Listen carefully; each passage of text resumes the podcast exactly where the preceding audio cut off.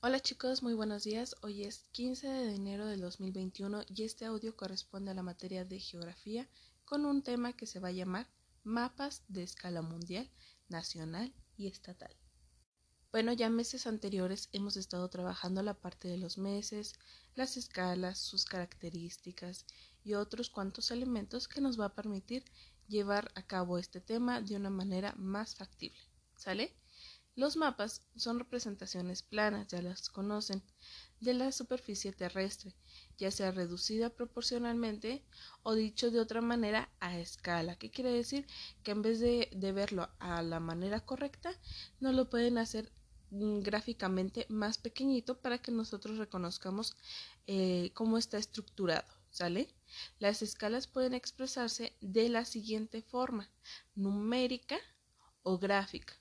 ¿Cómo es numérica? Bueno, se presenta o se representa de la siguiente forma. En su mapa podrían encontrar a veces 1 eh, este, diagonal 15.000, no sé. ¿Qué, ¿Qué, significa? Que cada centímetro equivale a 15.000 metros. ¿Sale? O lo pueden encontrar de manera gráfica, en el cual pues se representa a manera de una grafiquita chiquita como si fuera una figura, sale en blanco y negro.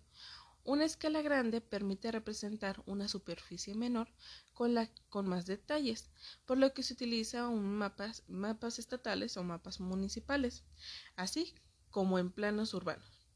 Entonces, una escala grande se podría presentar, por ejemplo, un mapa del mundo se representa a lo mejor en un mapa mundi o en un planisferio, o se puede representar también un país, eh, o se puede representar un estado, se, se puede representar una ciudad, una colonia, etcétera, etcétera, etcétera. Por el contrario, una escala pequeña ayuda a representar una superficie mayor, pero con menor detalles. Imaginemos, ustedes viven en tal colonia de aquí de San Luis o, una, o en la Sierra de Guerrero, ¿sale? ¿Cómo harían para ustedes para verificar o aprender qué es lo que está a su alrededor? Pues se pueden dirigir a un mapa eh, a escala en el que les diga, ah, pues a su derecha se encuentra, no sé, a tal colonia o tal lugar. A su, a su izquierda se encuentra tal cosa y así. Entonces estos mapas nos van a permitir qué es lo ver nosotros o sentir con nuestros deditos qué es lo que hay alrededor del lugar en el que vivimos.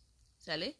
En esta ocasión les he mandado varios tipos de mapas. ¿Sale? Y vamos a ir trabajando del, de lo mundial a, a lo estatal.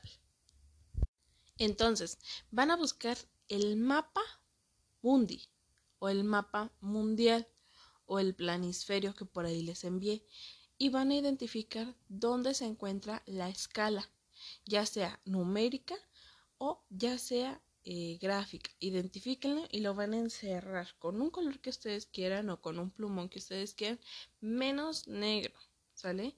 El que ustedes quieran. O bueno, sí, también negro. Si ustedes tienen negro, háganlo con negro. Pero ahí lo van a identificar ustedes y le van a poner gráfica, eh, digo escala numérica o escala en gráfica, ¿sale? Eso es lo que vamos a estar trabajando hoy con el mapa mundi o con el mapa mundial o con el planisferio que por ahí les envío. ¿Sale? Si tienen dudas sobre estas características, me, me, dicen. Pero igual, les, les vuelvo a mencionar. Cada 100 centímetros es un metro y mil metros es un kilómetro. Para por ahí si lo encuentran, van a encontrar esa grafiquita, me van a mandar foto de cuando la hayan encontrado y vamos a trabajar el siguiente viernes con esta representación a qué es lo que significa, ¿sale? O cuánto, cuál escala es la que tiene un este mapa mundi o este mapa mundial.